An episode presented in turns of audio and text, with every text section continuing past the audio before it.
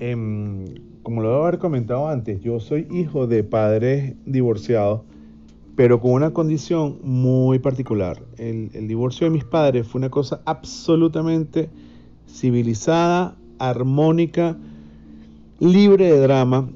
Y recuerdo que mi única complicación personal, para una temprana edad de, no sé, 11, 12 años creo que era lo que yo tenía, fue mi cambio de ruta de transporte de donde vivía a la ruta de transporte que fue la casa de mi abuela donde nos mudamos.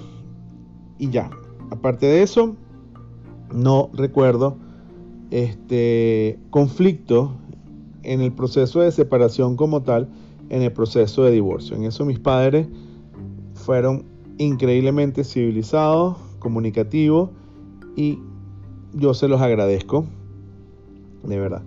Pero la cosa cambia con, cosa, con eventos que ocurren después y lo traigo a colación porque yo en este momento lamentablemente yo, yo estoy separado, me estoy divorciando, tratando de respetar esa, esa idea original y acaba de ocurrir algo que a mí me, me marcó muy en lo personal y lo comparo como cómo fue mi experiencia cuando yo estuve como hijo y no como padre. En la época en que mm, mis padres se divorciaron, el convenio que se manejaba era los días de semana se vivía, nosotros vivíamos con mi mamá y los fines de semana nos íbamos con mi papá. Confieso que eso no era muy agradable porque a pesar del esfuerzo que pudo haber tenido mi padre, este, no funcionó.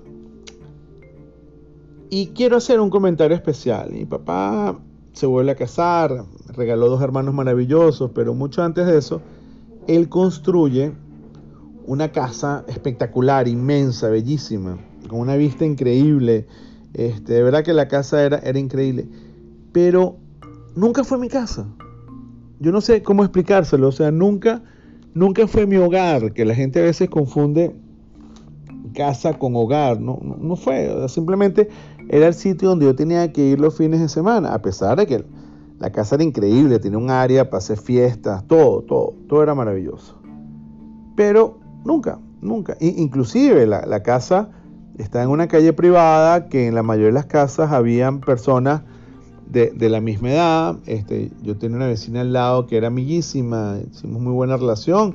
Llegué a ser novio de la vecina de enfrente por poco tiempo, pero inclusive tenía ese, ese, ese escenario de, de, de colectividad, de pequeña vecindad.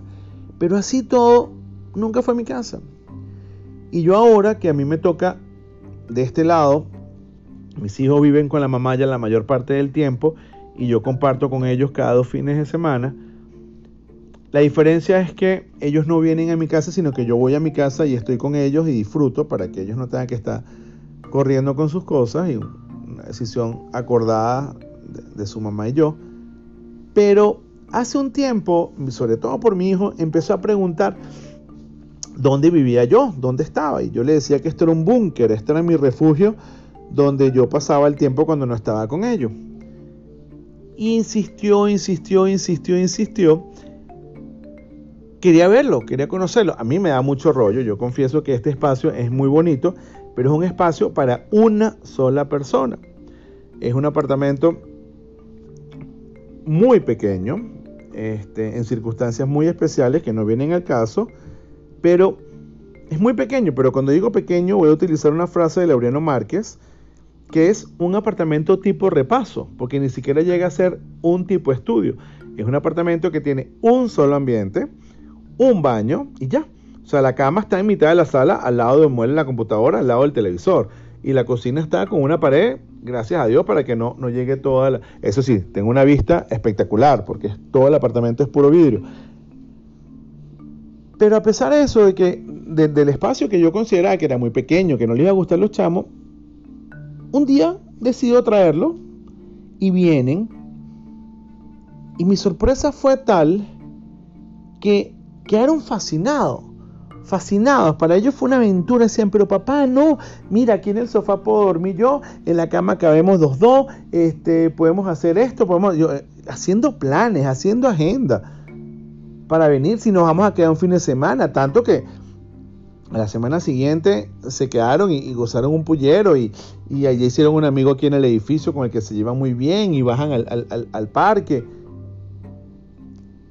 A lo que quiero llegar es que no es el tamaño de la construcción, no es la gran casa lo que importa, es lo que tú le pones. O sea, es el espacio donde yo compartí con mis hijos un día, dos días y que seguramente van a seguir viniendo porque ya están en campaña, a pesar de lo chiquito, a pesar de lo modesto, era nuestro espacio y lo disfrutamos todo. O sea, en mi apartamento hay un solo sofá en el que yo veo televisión de dos puestos y los tres nos metimos amurruñados con una sábana y disfrutamos viendo una serie por un rato. El hogar, el calor de hogar lo hace uno, con el amor que uno le tiene a sus hijos. Y es correspondido por el amor que nuestros hijos nos tienen a nosotros. Y ellos, este pequeño espacio donde yo paso la mayor parte del tiempo, lo convirtieron en un palacio, en una casa inmensa, en, un, parque de diversiones simplemente por, por poder verlo con ese sentimiento. Entonces, yo quería compartir eso. Si algún padre escucha esto, no se enrollen. No se enrollen por el tamaño, no se enrollen por el costo. Ocúpense más de ponerle sentimiento. Y estoy seguro que eso lo van a sentir sus hijos y va a haber reciprocidad. Y en la suma de eso van a crear un espacio único.